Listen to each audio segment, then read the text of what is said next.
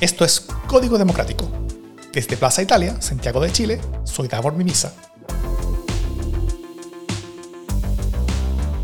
En esta serie especial de Democracia en el SD vamos a explorar la relación entre inteligencia artificial y democracia. En estos cuatro capítulos intentaremos dar algunas luces iniciales sobre cómo las viejas amenazas a la democracia pueden ser potenciadas con el uso de inteligencia artificial también sobre las nuevas amenazas que ya están con nosotros y las que se vendrán tal vez en el corto plazo. Pero también sobre las oportunidades para potenciar y mejorar la democracia que se nos van a abrir con estas tecnologías. Sobre cómo la democracia y la inteligencia artificial pueden potenciarse mutuamente. Y sobre cómo debiéramos prepararnos como sociedad para enfrentar mejor estas poderosas herramientas que ya empezaron a cambiar nuestras vidas. Vamos a conversar con varias expertas y expertos que están investigando diferentes aristas de este tema, eh, tanto alertando sobre algunos peligros, pero también utilizando estas herramientas para hacernos la vida mejor. Vamos a comenzar en este primer capítulo planteando una línea base. ¿Sobre qué estamos hablando? ¿Sobre quiénes son los protagonistas a nivel mundial?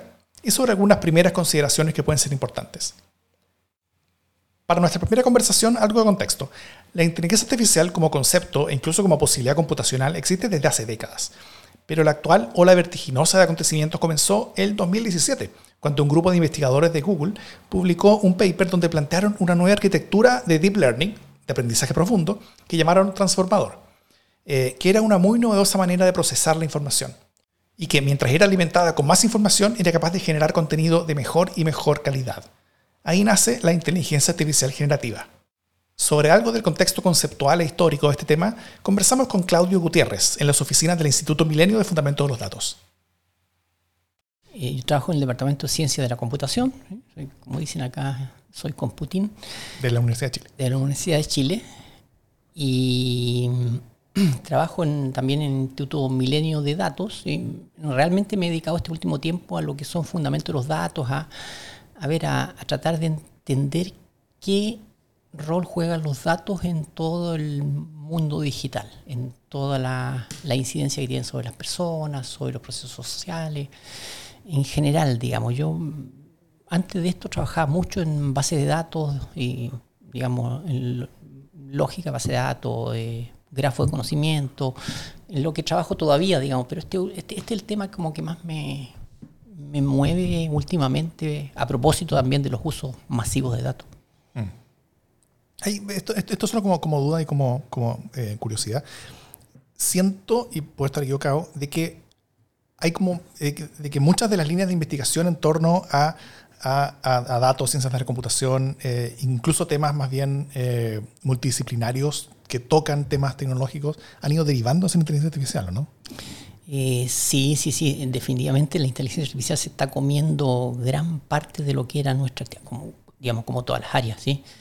Hay una, hay, una, hay, una analogía, una metáfora, no sé cuál, cuál es la, palabra precisa, muy interesante, no recuerdo de quién es, digamos, pero que lo que dice esencialmente es lo siguiente, es decir, el, movimiento de inteligencia artificial como lo conocemos hoy día, porque la palabra inteligencia artificial a mí no me acomoda mucho, ¿eh? porque, porque es muy amplia, ¿sí? Está hablando de, de demasiadas cosas que en el imaginario de la gente despiertan, a ver, despiertan, despiertan muchas, muchos muchas ideas que, muchas veces no son correctas. Pero bueno, decía esencialmente lo siguiente. Estoy hablando del punto de vista de la computación. La computación clásica tiene que ver esencialmente como tú le das instrucciones a una máquina. Esencialmente eso. Todo lo demás deriva de eso. No digo que sea eso lo es, lo, el, grueso, pero es lo esencial, ese es el núcleo. Si querías el núcleo, es cómo tú te comunicas con la máquina. Nosotros nos dedicamos a eso. ¿sí? Así como hay gente que se dedica a comunicar con personas, con la máquina. Y eso significa que tiene que ver con lenguaje de programación, tiene que ver con eh, comunicación con la máquina, tiene que ver con ensamblaje de máquina, un montón de cosas. Y estas máquinas son las máquinas clásicas que reciben instrucciones. ¿sí? Eh, no sé, una, una, una, ¿cómo se llama? Una creadora, digamos, o, pionera de los tiempos de la computación, que es Ada Lovelace del siglo XIX, decía que un defecto que tienen las máquinas es que solo reciben instrucciones, no crean. Fíjate, que, fíjate la idea de un objeto que tú le das instrucciones.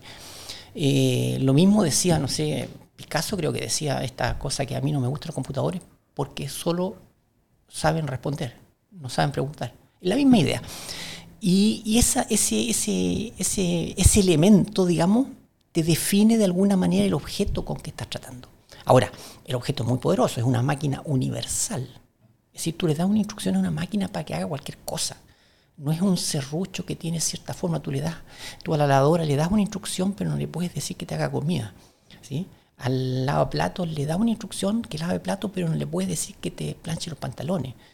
No sé si me entiendes, son máquinas particulares. Entonces esta máquina universal. El gran salto ahora. Y eso ya estaba, eso estaba en los 60, 70, 80. Y el gran salto con la inteligencia artificial es que tenemos máquinas que aprenden. Fíjate el salto gigante de máquinas que reciben instrucciones que son tontas en cierto sentido, ¿no es cierto? En el sentido que uno habla, ¿sí? Yo creo que muy mal también, porque el que recibe instrucciones no es tonto necesariamente, a máquinas que aprenden. Y eso, y eso pega el salto brutal hacia adelante. Entonces, no es sorprendente, vuelvo a todo este tremendo rodeo para responder a tu pregunta, no es sorprendente, ¿sí? Que esta máquina nueva, que también es universal, que aprende casi cualquier cosa, hoy día sabemos, esté en la base de, esté, copando, esté, metiéndose en todas las áreas, no solo en la computación, sino que en todas partes. Entonces, la computación realmente está, pero mm, totalmente, a ver, copada por estas nuevas máquinas. Ojo no por la, como, como una disciplina, porque de, nuevo podemos conversar sobre qué es la inteligencia artificial como tal, y ahí estamos en otro tema, ese cuando yo estamos hablando de inteligencia, puede partir por la lógica esa de la inteligencia múltiple, o podemos discutir qué es la inteligencia, estamos hablando, seamos modestos, voy a ser modesto, ¿sí? Estamos hablando de máquinas, ese es mi negocio, ya antes teníamos máquinas que le daban instrucciones, ahora tenemos máquinas que aprenden, sorprendente. ¿Y, y cuál tú dirías que en términos conceptuales ha sido la Em, el cambio de estos últimos años, eh, desde que, por ejemplo, se, se, definió eh, con, este paper lo que era un transformador, por ejemplo. Em, porque eso, o sea, las máquinas que aprenden las tenemos hace bastante tiempo, que, se han ido desarrollando y que han sido cada vez más complejas, pero esto genera, o sea, la, inteligencia generativa es, finalmente un, concepto algo distinto. Eh, conceptualmente, ¿cómo tú dirías que ese concepto cambió como la disciplina o cambió la manera en la cual se puede mirar este tipo de herramientas? Mm. Buen punto. Eh, yo diría antes, hay, una cosa que yo diría que cuando hablamos de máquinas que aprenden, ¿qué hace la máquina que aprende? Son redes neuronales artificiales. Esas son las máquinas que aprenden, ¿sí? Son esencialmente redes neuronales artificiales. Entonces, a ver, redes neuronales, la arquitectura de redes neuronales, que es muy, muy simple desde, desde el punto de vista conceptual redes neuronales que tienen algoritmos de aprendizaje eficiente, ¿sí? yo creo que ahí hay un primer salto brutal. Aquí ahí está el corte, y eso está mucho antes del transformer, está, mucho antes de eso. ¿sí? Y esa, esa, esa, esas redes neuronales, estas máquinas que aprenden, se perfeccionan de diferentes maneras, ¿sí? Con, con, algoritmos adversariales, con algunos otros temas, y luego aparece el transformer como, un, como una arquitectura con cierto algoritmo muy particular, ¿sí? que es impresionante, pero lo impresionante realmente es lo otro. ¿sí? Lo impresionante es, a ver, es la masividad de la red neuronal. ¿sí? Con este algoritmo de, aprendizaje recursivo, digamos, que, que, no era muy evidente cómo hacerlo, o que estaba el algoritmo, pero no teníamos el hardware suficiente. Entonces, ahí hay un punto, y si, si uno ve los años, digamos, tú estamos hablando de Transformers desde 2017 o 18, no recuerdo cuándo el paper. ¿Sí? 17. 17, ¿sí? Y de ahí tú puedes decir, perfecto, BERT creo que aparece el siguiente año y después el 2019 aparece el GPT, la, cuestión generativa. Entonces yo diría hay dos saltos. Un salto que tiene que ver con redes neuronales, con arquitectura de redes neuronales poderosa. Otro salto paralelo que uno lo, desentiende, no sé si será eh, eh, deviación profesional mía, digamos, pero que tiene que ver con los datos. Es decir, no habría nada de esto si no hubiéramos tenido datos masivos. Eso significa captura de datos masivos, mm. procesamiento de datos masivos y alimentación de datos masivos. Entonces, si tú generas redes neuronales con arquitecturas muy primitivas, con datos masivos, uff, ya tienes mucho. ¿sí? Y uno puede, cuando estamos hablando de Transformer y, y, y las arquitecturas sutiles, digamos, estamos hablando de cómo optimizar en el, en, el, marco que tenemos. Pero si tú tuvieses recursos infinitos o recursos muy ilimitados, digamos, pondría una arquitectura brutalmente simple con muchos datos y tendría mucho más de lo que tenemos. Y el tercer elemento que entra, y ese entra con el, asunto generativo, pero que no es, eh, fíjate, estoy, diciendo esto porque yo lo que creo que hay que desbrozar un poquito las áreas. Cuando tienes inteligencia artificial y tienes datos masivos, ya tienes procesamiento de imágenes. Claro. Ya tienes analítica poderosa, de predicción, ya tienes un montón de cosas. Lo que da el salto y lo que lo eh, hace popular y lo que hace que probablemente que estemos conversando ahora, y lo que hace que todo el mundo de la calle se preocupe este asunto es el tema que hay unos datos particulares, ¿sí? que están autocodificados, que es el lenguaje, que es el lenguaje escrito. Es decir, tienes datos que hasta, antes de eso, digamos, fíjate el, tema de las imágenes. ¿Cómo, cómo hace un, algoritmo que procesa imágenes tú? Hace, tiene la red neuronal, tiene la arquitectura, tiene el algoritmo de aprendizaje, tiene los datos, pero tienes que tener datos marcados. Tienes que tener humanos que te digan. ¿sí? Y hay ejércitos de personas en, la India o en otros países que estaban codificando imágenes. Por supuesto, porque, porque necesitas saber, para enseñarle a la máquina, necesitas saber que esta imagen es un árbol, que esta imagen es un perro, que esta imagen es una persona, una mujer, qué sé yo. ¿sí? Bueno, el salto que se produce por ahí casi junto con, con, la inteligencia generativa, digamos, que no, sé, es, buena, es buena palabra porque eso es lo que hace, pero, pero la esencia de eso es que aparecen estos datos, esto es una casualidad, aparecen los datos que son lenguaje que están automarcados. No tienes que tener ejército de personas, porque la humanidad en su desarrollo ya los había marcado. ¿sí? Así que son datos que vienen con marca de nacimiento, extraordinario. Entonces, tienes lenguaje escrito que son datos marcados y con eso puedes entrenar sin necesidad de tener personas ahí. Y eso es lo que da el salto, es el que da el salto, es el GPT y, el chat después, el chat GPT, digamos, como la primera aplicación de esto, es otra cosa que, es el, eh, a ver, esta ocurrencia muy elemental de hacer el diálogo con la máquina, ¿sí? que no es trivial tampoco, que venía, todas estas ideas venían de antes. La red neuronal las tenemos en los años 50, pero la masividad no la tenemos hasta ahora.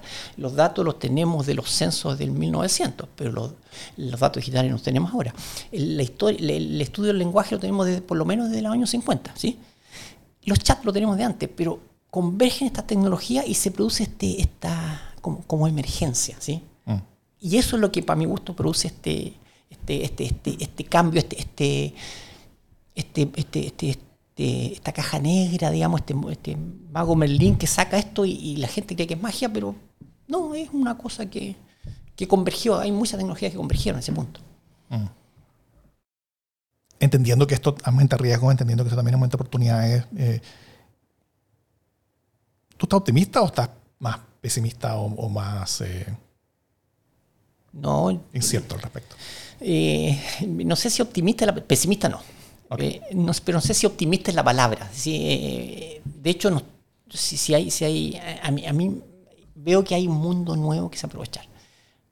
Pero cada, vez que, converso con la gente de esto, trato de explicarle que aquí hay un problema social y político. No es un problema tecnológico. Es decir, bienvenido que estamos, tenemos un generador de cosas nuevas que pueden pasar. Pero ojo, esas cosas nuevas están en manos de unos pocos, esas cosas nuevas se pueden usar de determinada manera. Entonces es una responsabilidad mucho más grande. Y ahí me asusta un poquito de que nuestra sociedad, digamos, de que nuestros pares, que todos nosotros estemos a la altura de esto. Eso me asusta, ¿sí? Porque al final pudiese ser esto, esto, esto puede, porque como decías tú, las apuestas no, no se doblaron, se multiplicaron por un montón de, ¿sí? Y si aparece que el que, el que, el que tiene las barajas marcadas es un sujeto medio malo, o estamos cocinados, estamos muertos. Entonces, ahí hay más responsabilidad nuestra para, a ver, para, para, exigir que las barajas no estén marcadas, para exigir que el juego sea parejo, para exigir que esto esté distribuido uniformemente, para, para, para que se transparente los nuevos resultados. Es decir, hay un trabajo muy bonito. Yo por eso soy muy optimista. En eso, en eso soy muy optimista. Que, que, que, que hay un mundo nuevo que se abre y que nosotros tenemos que trabajar más todavía para ponernos al día en eso, ¿sí?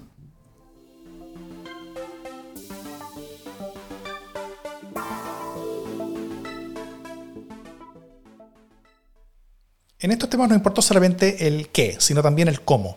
Y la ética en la inteligencia artificial es fundamental. Sobre eso y un poco más conversamos con Claudia López desde Valparaíso. Yo soy Claudia López Moncada, soy ingeniera civil en informática de la Universidad Técnica Federico Santa María y hoy día soy profesora en ese mismo lugar, en el Departamento de Informática. Y también soy parte del Centro Nacional de Inteligencia Artificial, que es un centro basal financiado por ANID, así como un núcleo milenio que se llama Futuros de la Inteligencia Artificial, que es FER, que es un núcleo milenio de ciencias sociales.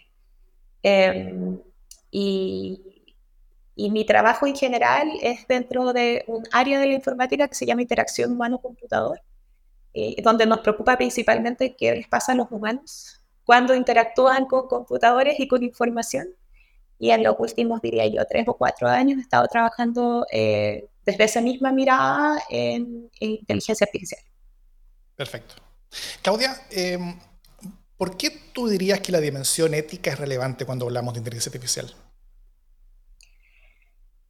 Yo te voy a contar mi, la forma en que yo llegué a, eso de ahí, pero creo que tiene mucho que ver con, con la pregunta de la democracia, ¿no? que eh, yo, llegué porque había en, en, el 2020, bueno, yo creo que en el 2018 aparecieron los primeros libros, pero en el 2020 yo empecé a leer harto sobre casos en que eh, aplicaciones particulares de inteligencia artificial habían, eh, se había demostrado que tenían resultados de distinto tipo, en términos como de calidad, funcionaban mejor o peor, para distintos grupos de la sociedad.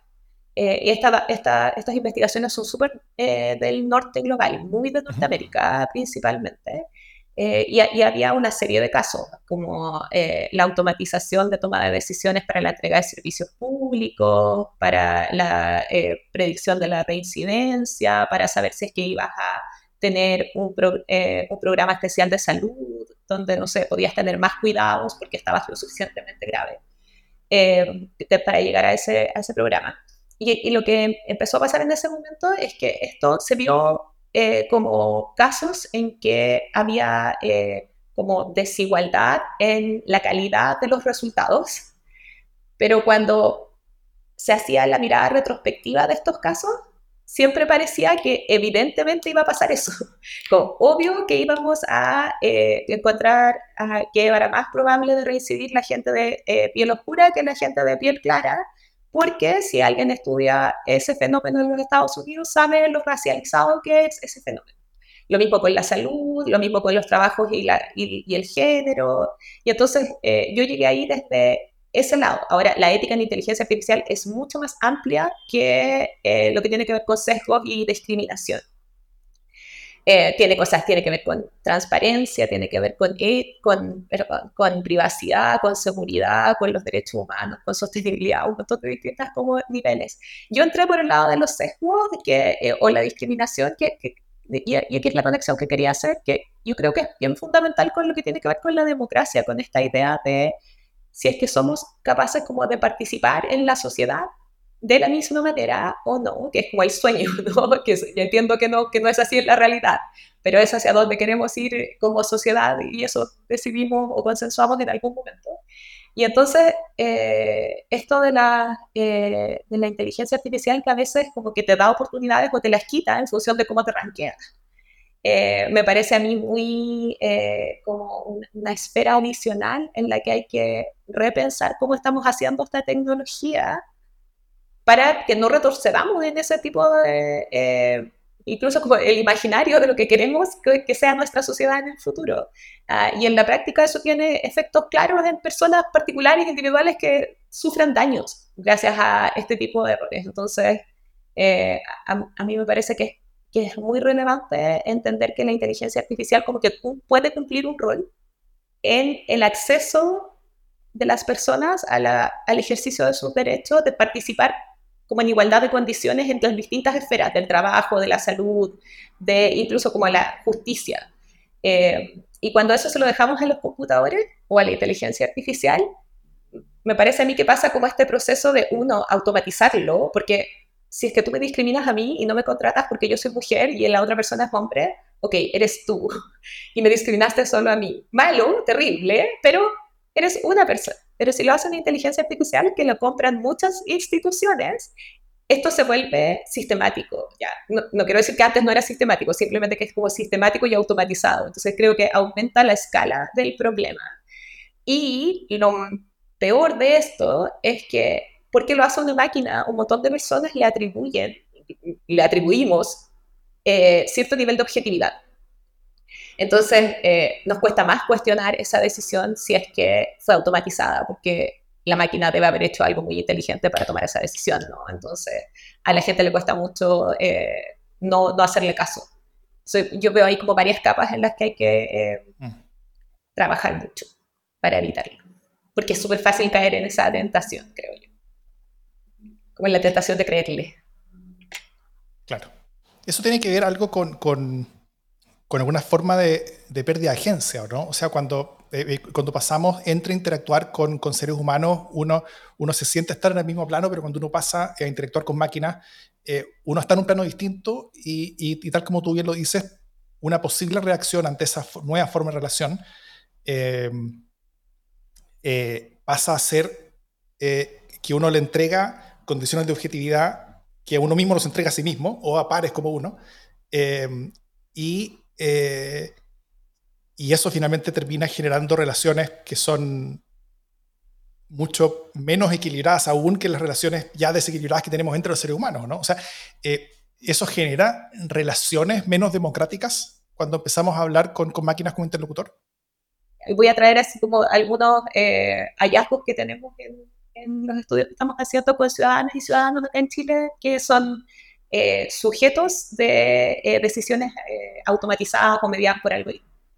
Y, voy a tratar de contar dos cuestiones y de ahí cerrar con, una cuestión que tiene que ver más con el diálogo. Pero em, nosotros le hemos preguntado a los ciudadanos así como, ¿qué crees o cómo crees que funciona la inteligencia artificial? Porque desde ahí, independiente de que eso sea verdad o no, o sea, que sea un buen reflejo de la realidad, la gente desde ese imaginario toma acciones O, o decide si confía o no.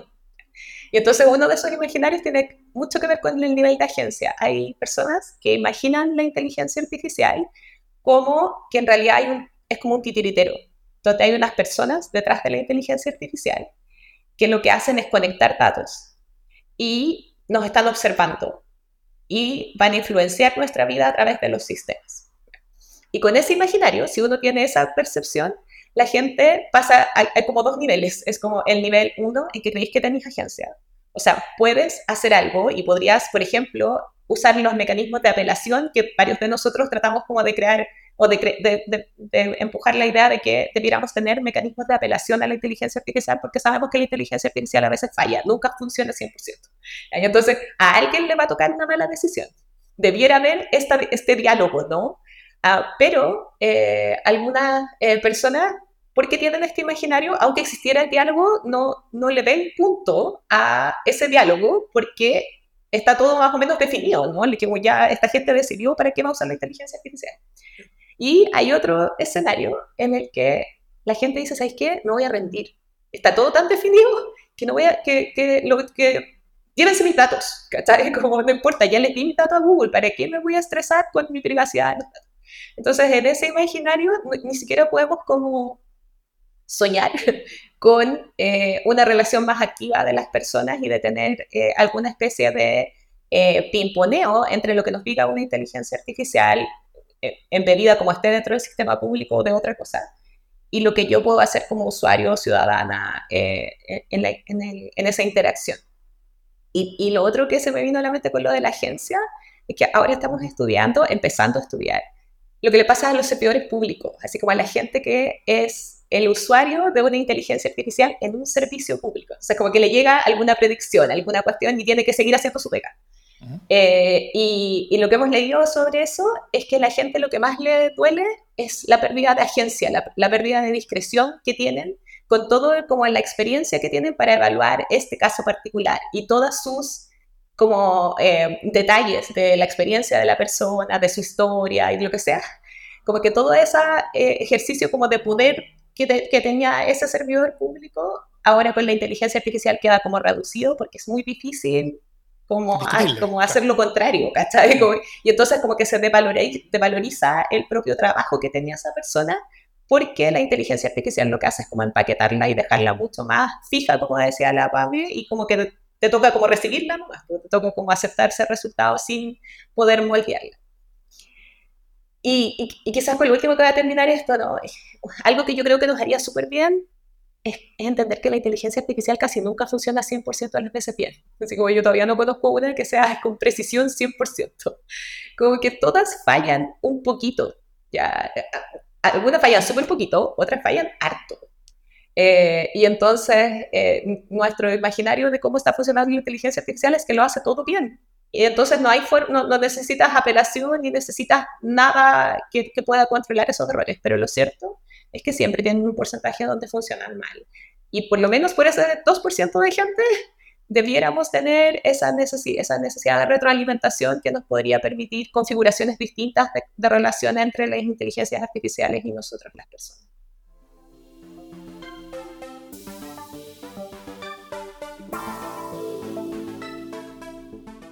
El año 2023 que acaba de terminar para muchos fue el año en que la inteligencia artificial aterrizó en el mundo y se convirtió en parte de la vida de decenas de millones de personas. La actual ola de acontecimientos, al menos en términos de su impacto público a gran escala, comenzó en noviembre del 2022 con el lanzamiento de ChatGPT de OpenAI, la intención de esa empresa era hacer un experimento abriendo al público un chatbot gratuito, alimentado con tecnología que para ellos ya era casi obsoleta, y ver qué tipo de reacción tendrían los usuarios, para ver para qué podrían usarlo e ir aprendiendo en el camino. El resultado superó las expectativas de todos. Se convirtió en el producto de más rápida adopción en la historia de la humanidad, llegando a 100 millones de usuarios en dos meses. Como comparación, Facebook se demoró cuatro años y medio en llegar a esa cifra. En enero del 2023, Microsoft, que ya había apostado por OpenAI, hace una nueva y enorme inversión asegurando exclusividad del uso de sus productos por varios años. En febrero, Microsoft comenzó a utilizar tecnología de OpenAI para potenciar su buscador Bing. Le dio una voz y una personalidad. A los pocos días, Bing aseguró que estaba vivo, que tenía un alter ego secreto llamado Sidney, empezó a usar epítetos racistas, compartió sus planes para la dominación mundial y trató de convencer a un periodista del New York Times que dejara a su esposa para que pudieran estar juntos. Microsoft tuvo que quitarle algo de personalidad a su buscador. También en febrero, Google lanzó su propio chatbot, BART. No tuvo tan buena llegada como otros, pero fue el primer producto público de la tal vez principal empresa en inteligencia artificial del mundo desde hace más de una década. En marzo, Facebook y Amazon anunciaron sus propios esfuerzos y productos más bien pensados en potenciar sus propios ecosistemas. En marzo también, OpenAI lanzó su nuevo modelo, GPT-4, marcando un avance enorme frente al ya potente GPT 3.5 que potenciaba a ChatGPT. Se generó un servicio de pago para quienes quisieran utilizarlo. Millones de personas se sumaron. De hecho, el nombre de este podcast fue sugerido por ChatGPT. En mayo, más de 350 ejecutivos e investigadores asociados a la industria de inteligencia artificial firmaron una carta abierta de una sola frase, llamando a ser una prioridad global la mitigación de los riesgos de extinción humana que la inteligencia artificial podría traer. En otras palabras, llamando al mundo a protegerse de ellos mismos. En otra carta abierta, en marzo, un grupo de expertos llamó a un alto de seis meses en el desarrollo de sistemas más poderosos que ChatGPT-4 para discutir las posibles implicancias sobre el rápido avance de la tecnología y darle la oportunidad a los estados que la regulen. Pero no se tomó demasiado en serio ya que algunos de los firmantes parecían estar pidiendo un tiempo a los que llamaban la delantera. Uno de sus firmantes era Elon Musk, quien se puso a trabajar y en diciembre lanzó su propio chatbot llamado Grok, diseñado para rebelarse en contra de las normas de lo políticamente correcto y diferenciarse así de otros chatbots, según él demasiado respetuosos. Poco después de lanzado, los ultraderechistas que crecientemente pululan en Twitter, o X, eh, empezaron a alegar que Grok era igual de woke que sus competidores, acusando que Grok no quería repetir sus propios lenguajes sobre cosas como el Islam o mujeres trans. Musk respondió que eso es porque Internet está repleto de tonterías woke y que lo iba a arreglar para que Grok fuera mejor. O como diría cualquier persona sensata, peor. En julio, Google incorporó inteligencia artificial para mejorar sus productos de documentos y Gmail, mientras Microsoft hizo lo mismo con Copilot, potenciando la escritura de código y el manejo de proyectos, entre otras cosas.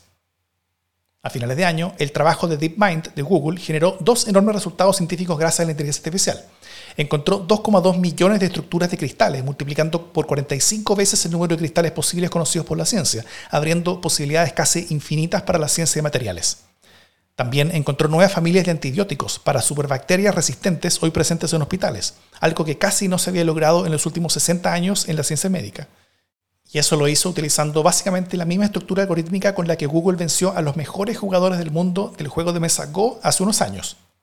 A esto se suma lo que también se logró hace un par de años, descubriendo las estructuras tridimensionales de casi todas las 200 millones de proteínas posibles, lo que también abre la puerta a posibilidades inimaginables en medicina y ciencia en general. Y como si todo eso fuera poco, en noviembre vimos la teleserie de la expulsión de Sam Altman como CEO de OpenAI y la rebelión casi unánime de los trabajadores de esa empresa en contra de su directorio y el retorno de Altman como CEO. Y más importante, dejó muy herida la estructura corporativa que intentaba aislar las decisiones fundamentales del desarrollo de la IA de los intereses económicos de sus inversionistas. En un poco más de un año, harto ha pasado. Los líderes de las principales empresas que llevan la delantera en inteligencia artificial están dentro de las personas más poderosas del mundo para algunos ya son las personas más poderosas del mundo. Por eso es fundamental entender quiénes son y cómo operan. Sobre esto y un poco más conversamos con Claudia Negri, desde Luxemburgo. Yo soy Claudia, ya me presentaron, soy investigadora en la Universidad de Luxemburgo sobre ciberseguridad y protección de datos personales.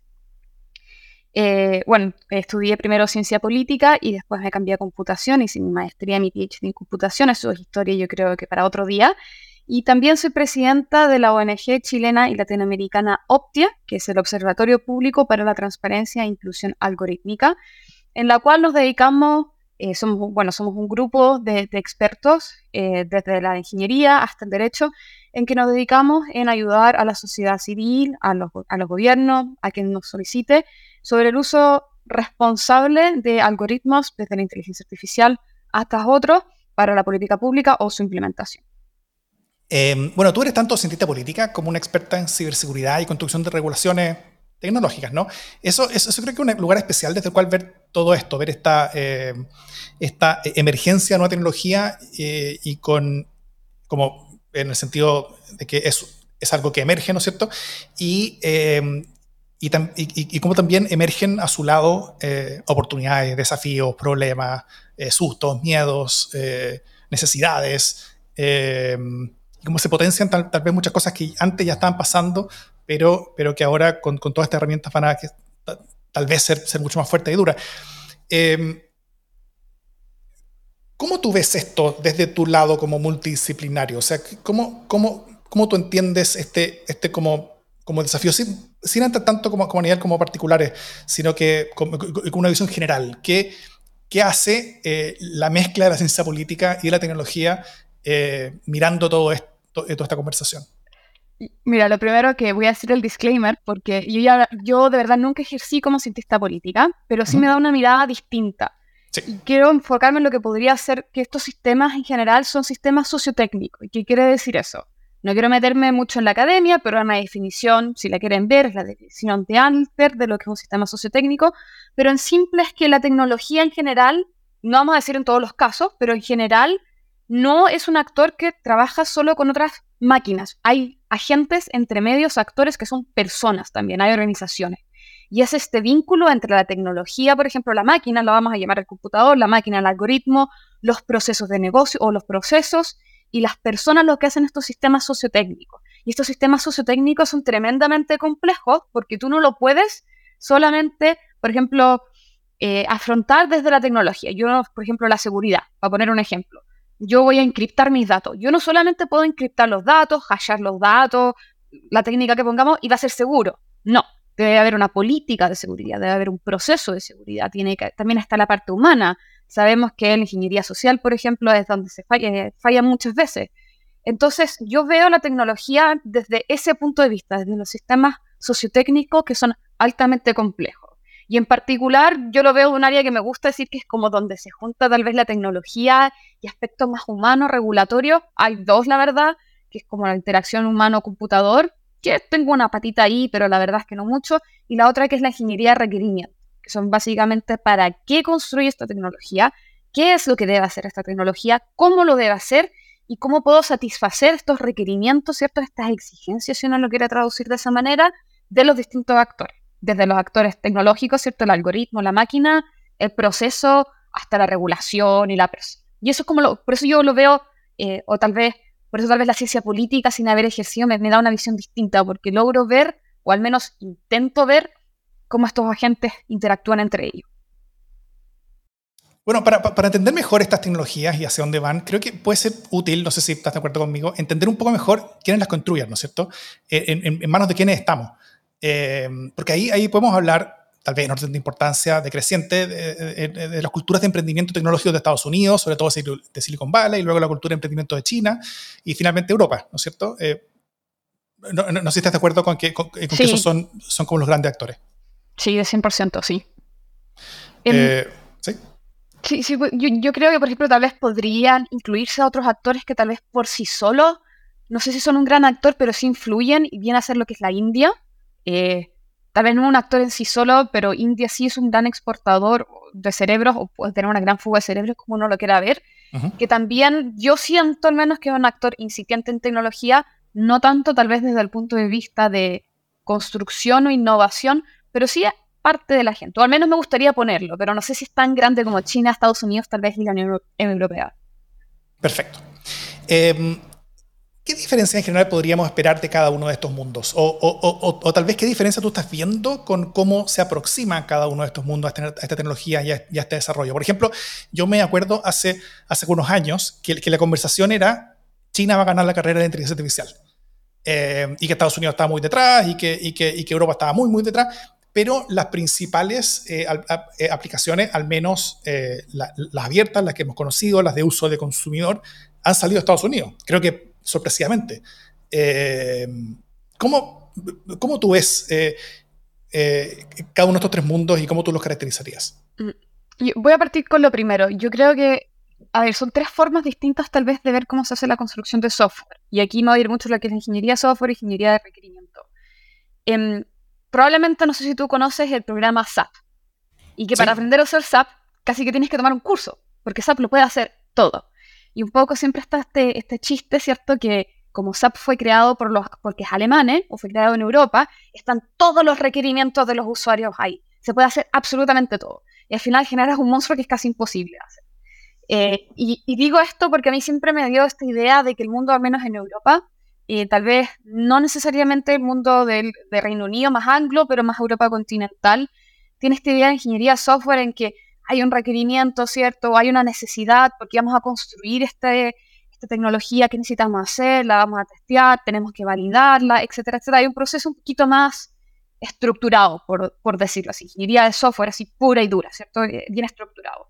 Y esto, bueno, tiene un nombre específico en, diseño, em, que ahora mismo se me fue el nombre, pero en fin, y mientras que en Estados Unidos me da esta impresión, al menos desde mi punto de vista, que es como siempre se dice en moto de Facebook, ¿cierto? Move fast and break things. Entonces yo creo, construir este software y necesariamente no, tal vez no, no, no, satisface los requerimientos, o no sabemos para qué lo estamos construyendo, no lo validé, no lo verifiqué, si estaba, me quiero, me quiero mover rápido, quiero innovar rápido, quiero moverme, quiero ver mientras me muevo qué es lo que funciona o no. No quiero decir que eso es ágil o no, porque eso ya es otra discusión, pero mi sensación que un poco en, Silicon Valley, lo que viene a ser Estados Unidos, esta idea de moverse rápido e innovar. Y finalmente en China hay un paradigma que ya más distinto porque ahí es donde el Estado se viene a involucrar mucho en lo que viene a ser innovación. Y nuevamente esta es mi visión, no, quiero decir que es la, verdad eh, revelada. Em, define un poco más qué es donde nosotros queremos eh, enfocarnos, ¿cierto? Y aquí me quiero ir a la segunda parte que mencionaste con lo de inteligencia artificial, que se decía que China iba a ganar la, carrera de inteligencia artificial. Y si tú ves, de hecho, las publicaciones, la cantidad de publicaciones chinas de inteligencia artificial son gigantes. Y en algunas áreas están tremendamente desarrollados, en todo lo que tiene que ver con em, image processing o procesamiento de imágenes, tienen inteligencias artificiales increíbles, ¿cierto? Tal vez no están abiertas y tal vez no nos han llegado a todas partes del mundo, pero ellos en algunas áreas, eh, yo creo que hay mucha gente que te diría, mira, no sé si lo ganó, pero está ahí, está ahí compitiéndole al resto del mundo. Y eso tiene que ver, según mi impresión, donde ahí el gobierno chino y el partido empezó a dirigir o, o limitó y dijo, miren, estas son las áreas estratégicas donde tenemos que avanzar la tecnología. Y ese lo hace distinto, porque de hecho lo que mucha gente no sabe es que técnicamente en, China sí hay una ley de protección de datos personales que es bastante parecida al RGPD o al GDPR, como uno le quiera decir, dependiendo del idioma, en es que, en la Unión Europea, con ciertas excepciones claramente políticas hacia el partido o el gobierno. Em, pero igual se les exige que tengan ciertos como controles de calidad, si podemos decir calidad en software, o ciertas métricas y regulaciones que tienen que seguir, pero nuevamente está el Estado metido. Entonces tienes estos tres mundos, ¿cierto? Tienes este mundo que es un estado fuerte, que te indica dónde tiene que ir la tecnología y te dice, Después yo te diría que está el mundo más Silicon Valley, que es este mundo que se mueve rápido, que quiere destruir, que quiere avanzar, que hay que innovar, que la innovación es lo mejor, que la tecnología va a solucionar el mundo, va a solucionar todos los problemas. Y después tienes este mundo europeo que tal vez se ha movido tal vez un poco más lento, en la gran crítica que se le hace a Europa, pero es más, eh, ¿cómo decirlo? Se preocupa un poco más cómo avanzar, tengo que cumplir con una regulación, tengo que cumplir con los derechos que me, que me obliga la Unión Europea porque son derechos humanos como la privacidad. Entonces, tenemos estos tres mundos. ¿Cuál es mejor? ¿Cuál es peor? Yo creo que eso ya depende de las preferencias de cada uno. Yo tengo una preferencia clara, em, pero para mí esos son los tres grandes paradigmas. Y alguna vez le escuché a la Daniel Saror, si es que llega a escuchar esto, que el mundo se iba a dividir en que la Unión Europea iba a dirigir la tecnología, eh, la regulación, básicamente la regulación iba a ser definida por la Unión Europea, la tecnología iba a ser creada por Estados Unidos o China, iban a ser dos mundos, y después el resto del mundo, lo que podría ser, lo que se saca eh, muchas veces en el norte, el el, Global South o el Sur o el mundo en vías de desarrollo, van a ser quienes van a consumir la tecnología. Entonces vas a tener un ente que va a crearla, que es donde la, si está la, la pelea entre Estados Unidos y China, vas a tener el mundo que la va a regular, y esas son las regulaciones que van a ser como el estándar internacional, que va a ser Europa, y después va a estar el mundo que la va a consumir, que va a ser África, algunos países en Asia, América del Sur, tal vez Centroamérica. En eso, eh, en Estados Unidos están básicamente todas las grandes empresas tecnológicas volcán este tema, ¿no es cierto? O sea, eh, Google es uno de, los, de, sus principales actores, Microsoft, Facebook, Amazon, algunos de varias generaciones atrás como IBM también ha sido un actor importante, pero los ingenieros y expertos que, las construyen, que construyen estas tecnologías van compartiendo ciertos rasgos culturales, ¿no es cierto? O generacionales. Eh, un, una, de las particularidades tal vez de estas tecnologías, no sé si estarás de acuerdo conmigo, es que quienes las construyen no son exactamente el mismo tipo de personas que han construido las olas tecnológicas anteriores, sino que, eh, eh, y, me refiero en términos de sus valores y sus ideologías y de las maneras en las que tienen de ver el mundo. Eh, eh, al, menos en lo que a Silicon Valley se respecta, eh, tienen varias similitudes como cierta tendencia hacia el, hacia el libertarianismo, a veces ciertas ínfulas de lo que podríamos llamar tecnoautoritarismo, eh, incluso vemos algunos que, que, han, ido teniendo un camino de radicalización política, ¿no cierto? Como Elon Musk o Peter Thiel o gente así, pero, pero también hay diferencias, tal vez por ser parte de una generación que creció con la idea de la inteligencia artificial como amenaza, empujada sobre todo desde la ficción, ¿no es cierto? Todos vieron Terminator, entran a este tema con una especie de responsabilidad autoasumida de tener, al menos en parte, la suerte de la humanidad sobre sus hombros, ¿no es cierto? Eso puede ser como una, como una eh, eh, ínfula, como de, como, de grandiosidad tal vez, pero, pero lo tienen.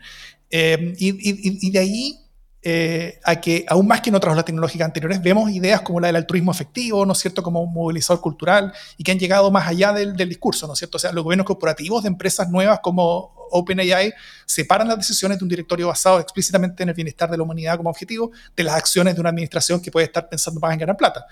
Eh, a, pesar de que el intento de, expulsión de Sam Altman eh, como que dañó bastante ese modelo a fines del año pasado. Eh, y, otra empresa como, como Anthropic, por ejemplo, creado por expertos que salieron de OpenAI asustados de que el modelo corporativo no era suficientemente preocupado del bienestar de la humanidad, así que crearon su propio modelo que es aún más complejo, donde aíslan aún más a, los intereses de, eh, generales del interés de, ganancia económica. Eh, en, en, términos chilenos, uno podría decir que esta generación de empresas son, ah, son algo parecido como, eh, como empresas B, ¿no es cierto? Como que, preocupadas, al menos su gobierno corporativo, de, de, eh, generar un beneficio para la humanidad más que generar eh, rentabilidad como primer objetivo. ahora, ¿qué tú crees que nos dice esta diferencia? primero, no sé si, estás de acuerdo con, lo que digo, pero, si lo estás, ¿qué, ¿qué, es lo que dice, nos dice esta diferencia cultural? ¿Cómo podríamos entender a quienes construyen estas herramientas para ver qué, qué podríamos esperar de ellos? A ver, yo creo que hay muchas, muchas cosas ahí. La primera es, no sé si las llamaría como empresas B. Yo, yo soy bastante escéptica respecto al, concepto de, effective altruism y long termism. Soy en, eh, me ha tocado leer para los dos lados, soy, me, me diría escéptica. Em, pero, a ver, yo creo que lo primero, y esto es una crítica a la gente que, que hace ingeniería o tecnología, falta humanismo y faltan ciencias sociales. Falta. Eh, una la, ciencia ficción está bien y es excelente como una forma de crear escenarios adversos y hacer eh, futurismo, pero eh, hay mucha diferencia, por ejemplo, entre que un LLM realmente sienta y el otro que, que, que, que como puedes decirlo, que sea un que, sea un loro, ¿cierto? Que, imite tener un sentimiento. Hay, hay, una distinción gigante, ¿cierto? Hay una distinción entre tener conciencia, partiendo con la palabra, cosa, lo que es qué es ser consciente y tratar de imitar la conciencia, ¿cierto? Y ahí es, lo, que quiero ir con esto es, y ahí viene un poco lo que viene con esto con effective altruism y long termism, y, está bien que las, o sea, y aquí yo creo que ya hay discusión, pero hay una discusión, tal vez viene más detrás, ¿deben las empresas realmente preocuparse por la sociedad y hacer el bien? Eso es una pregunta yo creo gigantesca, y de ahí, ok, está bien, pero ¿quién pone los valores, ¿cierto? ¿Quién decide que está bien y que está mal? Y una de las grandes críticas que se le hace tal vez a Effective Altruism y Long Termism es, bueno, pero ¿están sus valores realmente alineados con o están en línea con lo que la gente necesita, con lo que la sociedad necesita? No es tal vez lo que está viendo Estados Unidos y Silicon Valley y no es un valor importante para la gente, no sé, por ejemplo, en Australia y, más allá, o sea, estamos hablando, por ejemplo, esto de, lo que se llama el P-Doom, ¿cierto? ¿Cuál es la posibilidad que efectivamente eh, la inteligencia artificial eh, ser un de esos doomsday, ¿cierto? Estos días como de el, día del día final, cuando la verdad es que el día a día hoy, si tú, uno revisa cualquier tipo de inteligencia artificial, o hay muchos tipos de inteligencia artificial que discriminan el día a día hoy día a la gente, o hacen daño, ¿cierto? ¿Por qué no preocuparnos? Nadie, nadie dice que no nos podemos preocupar por el futuro, pero preocupémonos por los problemas de hoy, no solamente por los problemas del futuro. Entonces, hay una, hay como, hay una pelea, la verdad. Eh, yo, yo diría que que hay como dos escuelas que se dice que esta escuela como del Effective Altruism y el otro efecto de la escuela de mm, que se preocupa más, no quiero decir tantos nombres en inglés para no estar con tanto anglosexismo, pero eh, que se preocupa del día a día. Y no sé si son contradictorias, creo que si yo al menos una, eh, conflicto interno que no he podido solucionar, pero sí se ve que están estas dos peleas. ¿Y, qué están pensando estas personas cuando construyen? Yo creo que hay, hay como si hay dos escuelas. Y hay una tercera escuela, que es la donde voy a meter a Jan LeCun, eh, que dice, mira, la verdad es que la inteligencia artificial es creada por los humanos, o la tecnología es creada por humanos, entonces no la vamos a crear para que esté contra nosotros. Entonces tú dirías que está, este, esta escuela que dice como que se preocupa de todos los problemas futuros, la escuela que se preocupa de los problemas actuales y esta escuela que dice, a ver, sí hay problemas, pero no van a ser los problemas como los que ustedes creen. Y respecto a esta idea como de tecno-autoritarismo, hay un muy, muy buen ensayo de los 90 que se llama La ideología californiana, de Californian Ideology, que explica que la gente de Silicon Valley es una combinación muy extraña de hippies de los 60 que creen en todo esto de la libertad personal, ¿cierto? Consumo de drogas y al mismo tiempo con la gente capitalista que llega a Silicon Valley a invertir. Entonces se junta esta idea de como libertad personal, ¿cierto? Y al mismo tiempo de laissez-faire o la menor gobierno y regulación posible, que la tecnología pueda avanzar eh, sola. Se genera esta ideología única en Silicon Valley donde se juntan como estos dos, ¿cierto? Eh, y, eso es como lo que uno generalmente creo que uno tiene esa visión de Silicon Valley. Y para terminar, para no seguir con, como hablando, yo diría que lo que a mí me ha llamado la atención, lo mencionaste tú, fue el, el, caso de Elon Musk. Y yo creo que había mucha gente que estaba en esa, en esa idea como de Silicon Valley, ideología californiana, de libertades personales, qué sé yo, y también libertad de mercado.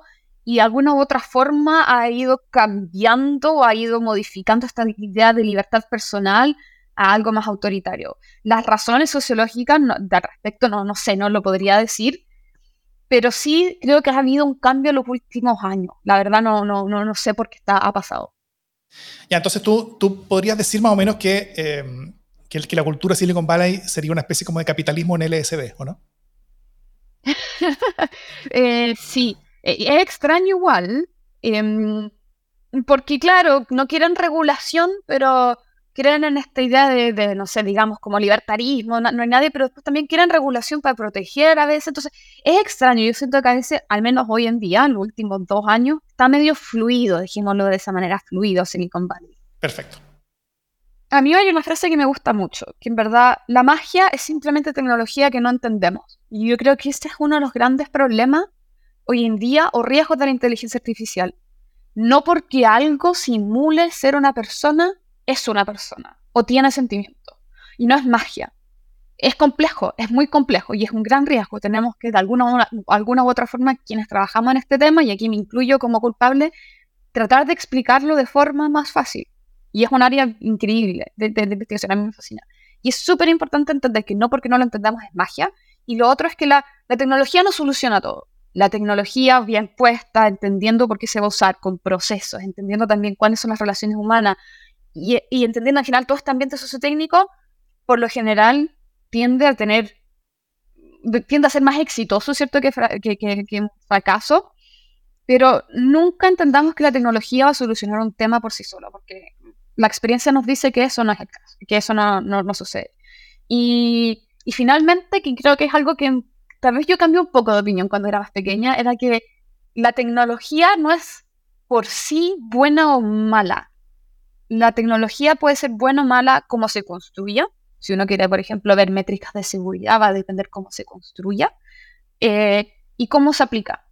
Entonces, en algún minuto yo trabajaba mucho en blockchain me decían, oye, pero Claudia, ¿blockchain es malo por sí? La verdad es que no. Puede haber casos interesantes de uso, creo que tengo uno o dos en la mente. En la mayoría de los casos me parece que no es útil. Pero eso no significa que la tecnología sea mala, no, hay una tecnología que sea inherentemente así maléfica. Diríamos, por ejemplo, que la, energía nuclear o la tecnología nuclear es maléfica. Tenemos acá en Francia están las plantas nucleares que generan energía. Claro, puedes tener una bomba atómica, por supuesto, pero también tienes buenas posibilidades. Entonces, lo mismo con la inteligencia artificial. Eh, no, va, no, va, a ser buena o mala porque es inteligencia artificial, o si llega a ser inteligencia general, artificial, que ya es otra discusión tal vez para el futuro en este otro podcast, va a ser una tecnología que va a depender cómo la desarrollemos, o sea, cómo la construyamos y cómo la apliquemos. Y, de verdad poner énfasis en eso. La discusión tiene que estar en, ¿la queremos usar para eso? ¿Deberíamos usarla para eso? ¿Y qué cree la población al respecto? No solamente quedarnos enfrascados acá entre las personas que sabemos de tecnología, tal vez toda la población debería tener un, decir en esta discusión.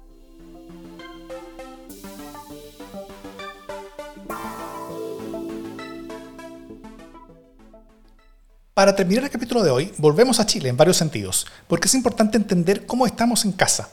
Para esto conversamos con Rodrigo Durán, en las oficinas del Centro Nacional de Inteligencia Artificial. Muchas gracias por la invitación. Eh, Rodrigo Durán Rojas, soy director ejecutivo del Centro Nacional de Inteligencia Artificial y mm, ingeniero comercial, magíster en economía. Em, mi primera aproximación a las ciencias y a la academia fue en el Ministerio de Ciencias. Antes de eso había estado absolutamente dedicado a la política. Eh, de hecho, en ese, en ese campo nos conocimos con Davor. Así es. Em, y ahora muy dedicado a la, a la gestión de un centro de investigación, en verdad. No podría decir que soy académico bajo ningún punto de vista. Em, eh, sobre sobre el ecosistema que tenemos en Chile, eh, ¿cómo tú ves el, el, nivel de investigación de la inteligencia artificial en Chile versus lo que puede estar ocurriendo en, en países comparables? Eh, en las diversas conversaciones que, que, he tenido a propósito de, esta, de este podcast, eh, me he estado dando cuenta de una especie como de convergencia ¿no es cierto? entre muchas disciplinas eh, hacia esta materia de matemáticos, informáticos, lingüistas, cientistas sociales. Eh, ¿Cuánto de eso crees que ha sido como natural por atracción de algo nuevo y que claramente va a tener una importancia muy rápida y creciente? O, y, cuánto ha tenido, eh, de eso ha tenido como, se puede explicar por el impulso institucional, que, yo creo que también en Chile hay un impulso institucional bastante fuerte, multidimensionalmente, desde, o sea, hay harta instituciones que están trabajando el tema para, para, para, un mundo académico que uno, que uno podría decir que no es tan grande como para tener tantas. Eh, hay centros académicos, núcleos milenios, eh, basales como, como, como, esta iniciativa de la, sociedad, de la sociedad civil también. ¿Cómo crees que estamos y cómo crees que se explica ese ecosistema? Es una buena pregunta. Eh, voy a partir desde lo... El ecosistema chileno de académico es robusto, sí a nivel de países comparables, absolutamente. Comparable PIB o región. Tú te vas a cualquier otro país de la región, que nosotros lo hicimos en el índice, y ves inteligencia artificial y me voy a circunscribir a esa disciplina, que es la que conozco. Como te digo, yo no soy académico, pero, pero algo cacho de día. Chile tiene, para su escala, o sea, corrigiendo por tamaño, tiene el triple de investigadores, eh, de, autores y autoras, tiene eh, dos veces más productividad o sea, cada autor es el doble de productivo que el promedio de la región, al menos, y es, tienen tres o cuatro veces más impacto que el promedio de la región. O sea, tienen más citas. ¿Por qué pasa eso? Porque hay un fenómeno que se llama Fondesit y hay un fenómeno que se llama universidades. El, ecosistema está concebido como algo archi eh, competitivo, que tiene sus bemoles es difícil entrar, un montón de cosas, pero, pero hay incentivos bien puestos hacia la productividad científica. Uno podría decir, oye, pero ¿Es lo más importante la productividad? ¿Deberíamos medir otras cosas? Sí, pero la medida estándar es productividad y, impacto, y en esas dos estamos súper bien. ¿Y por qué estamos bien? Porque tenemos un ecosistema que está pensado en generar eso. O sea, el, ecosistema funciona en ese sentido. Ah, volviendo o retrocediendo un poco en la pregunta, eh, eh, ¿a qué responde eso? Y aquí responde como que uno vea cierta convergencia en la inteligencia artificial. Es una convergencia que no es, no es exclusiva de Chile. Es un fenómeno que tú estás viendo a nivel global y que básicamente tiene que ver con que em, con dos cosas. La primera es que es una herramienta que realmente es muy útil para cualquier cosa. O sea, es, el, impacto que tienen, tres semanas atrás DeepMind saca este, este modelo abierto para generar nanomateriales o nuevos materiales a partir de modelos de, aprendizaje profundo. Y, y, es, un, es como AlphaFold. AlphaFold fue este modelo que te permitía sintetizar proteínas, esto lo hace con materiales y es una cuestión que realmente rompe todos los paradigmas de cómo tú hacías ese tipo de investigación. al nivel de que hace ridícula la investigación que se hacía hace dos años atrás sin eso. Ridícula, es como, como, como picar piedras y tener un, con, con, con, un martillo teniendo un taladro hidráulico, ¿cachai? y, y a mayor escala. Entonces, eh, eh, eh, la potencia que tiene la herramienta para muchos campos académicos, donde hay toneladas de bases de conocimientos acumuladas, más de ciencias exactas, es muy amplia. Distintos en las ciencias sociales y en las humanidades y en las artes. Y yo creo que esa es una pregunta que hay que seguir haciéndose, porque no vamos a ver ese impacto ya. No, no, no, no, no, no con, esta, con esta capa de la tecnología. Y es más, yo creo que ahí es donde uno debiese empezar a poner las fichas de reflexionar. Eh, y por eso a nosotros trabajamos harto en, el campo de la, de la interacción humano-máquina. Yo entiendo que hablaste con la Claudia, con la Claudia López y con la Pamela Soto y con la Gabriela Regada, que están mucho más en ese ámbito porque esas preguntas están mucho más inconclusas eh, eh, eh, y, poco exploradas. Nosotros estamos mucho más claros de cómo va a impactar esto en la generación de soluciones para llegar a Marte, pero no cómo vamos a vivir en Marte con esta tecnología, ¿cachai? O acá en la Tierra incluso. Em, entonces yo te diría, respondiendo a tu pregunta, estamos bien en Chile, podríamos estar mejor, sí, pero, pero pero el, cómo podemos estar mejor si nos comparamos con, los vecinos o con países comparables por distintas medidas de índice de desarrollo humano, qué sé yo, tiene mucho más que ver con cosas que no son investigación básica o, investigación aplicada, sino que tiene que ver más con transferencia, con transferencia tecnológica y usabilidad de estas cosas, que es un desafío estructural del país. O sea, nosotros siempre hemos tenido baja transferencia del laboratorio al mercado, del laboratorio a la industria. Y, me imagino que, bueno, como, como el CENIA se dedica en parte a hacer esa transferencia, em, ¿qué tipos de desarrollos concretos de aplicación tecnológica de la inteligencia artificial eh, estás viendo en Chile? Tanto para el mundo privado, pero sobre todo para el público. Un montón de cosas. O sea, no sé, ya te lo habrán dicho, pero por ejemplo, que una persona de Argentina escuche tu podcast, es probablemente gracias al sistema recomendador que tiene Spotify que está basado en inteligencia artificial. Está basado en redes neuronales eh, que, aprenden patrones de comportamiento y consumo y por lo tanto dicen este perfil de persona, este clúster de personas, que puede ser, no sé, un militante de la cámpora, por, no, no creo, pero una cosa así, eh, va a escuchar el podcast de, de, em, entonces, eh, te, doy ese ejemplo porque en realidad es mucho más omnipresente de lo que nosotros pensamos sistemas recomendadores, eh, las rutas de, del teléfono Google Maps, el clima, la predicción del clima que tenéis si tenéis Android, ¿cachai? Eso se hace, no es con modelos normales, eso es con predicción usando modelos de aprendizaje profundo. Em, Netflix, eh, los filtros de Instagram, los filtros de TikTok, usa reconocimiento facial, todas esas son aplicaciones basadas en inteligencia artificial. Entonces, digo esto porque es mucho, está muy presente hace muchos años, por lo menos 15 años que tú ves en tu día a día inteligencia artificial y cada vez con más fuerza. Lo que pasa es que no eres consciente que está ahí.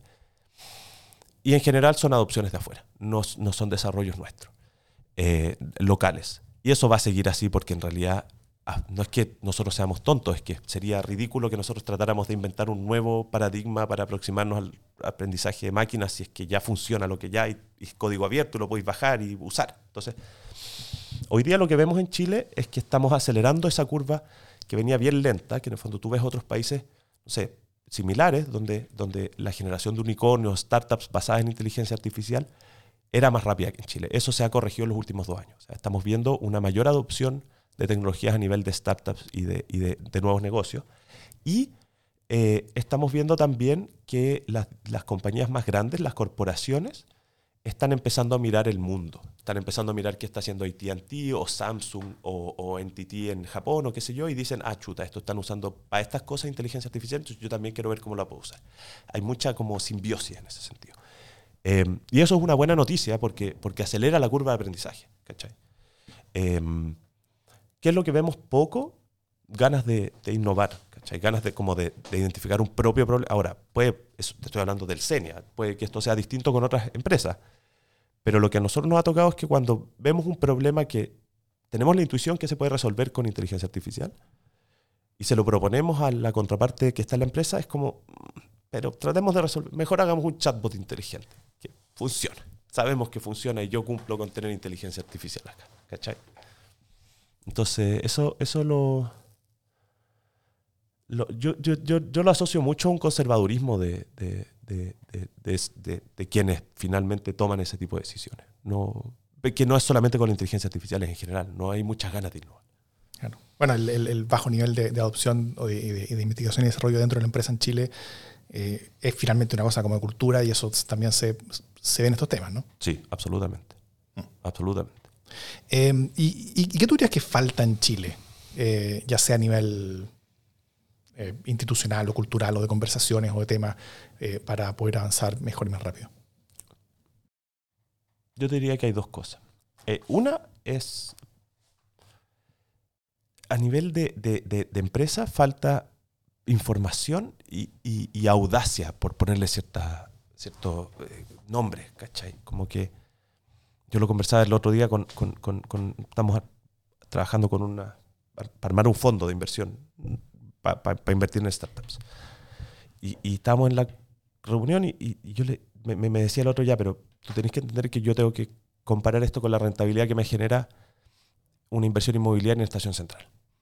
bueno, claro, que si compito con una inversión cierta, donde tenía una crisis inmobiliaria y la rentabilidad segura de esa cuestión es un 18% más UF o por lo menos, no tengo cómo competir, ¿cachai? Porque el riesgo de esto es que tú me metáis la misma plata para tratar de hacer un unicornio que en verdad va a ser un fracaso.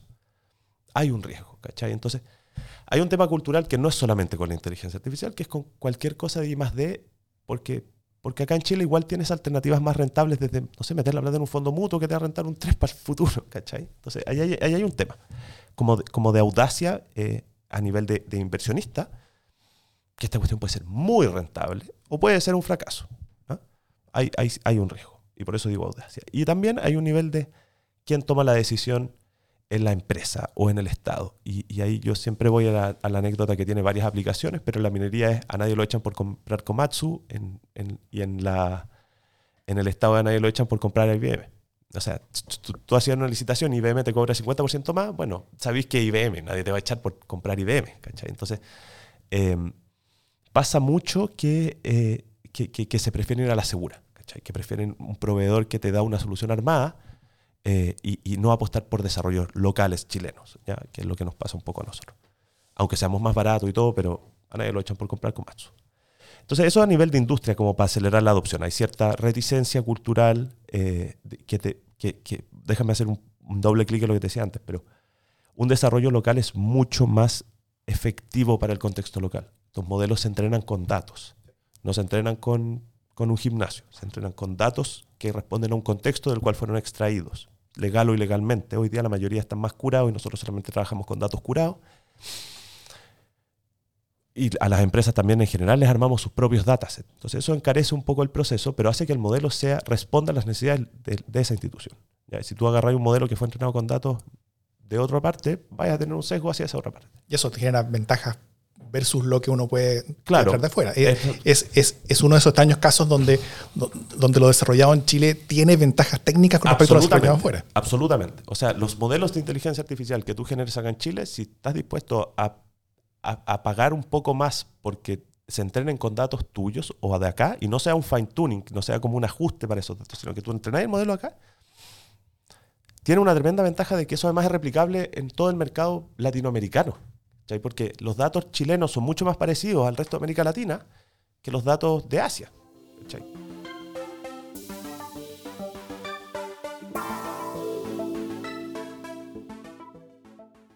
En los próximos capítulos seguiremos conversando con todos estos expertos y expertas y con otros más. En el segundo capítulo nos adentraremos en las amenazas y peligros para la democracia que la inteligencia artificial podría generar o potenciar y cómo podemos protegernos mejor.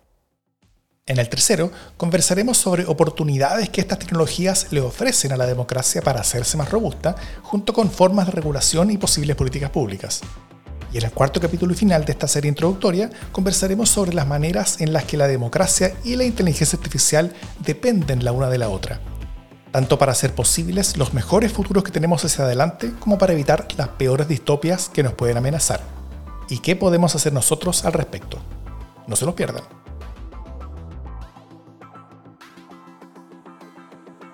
Código Democrático es una producción de democracia en LSD. Sigue Código Democrático donde escuches tu podcast. Y si te gusta lo que hacemos, no dudes unirte a la comunidad de aportantes de Democracia en LSD, quienes nos ayudan a producir programas como este. Los links están en las notas del podcast.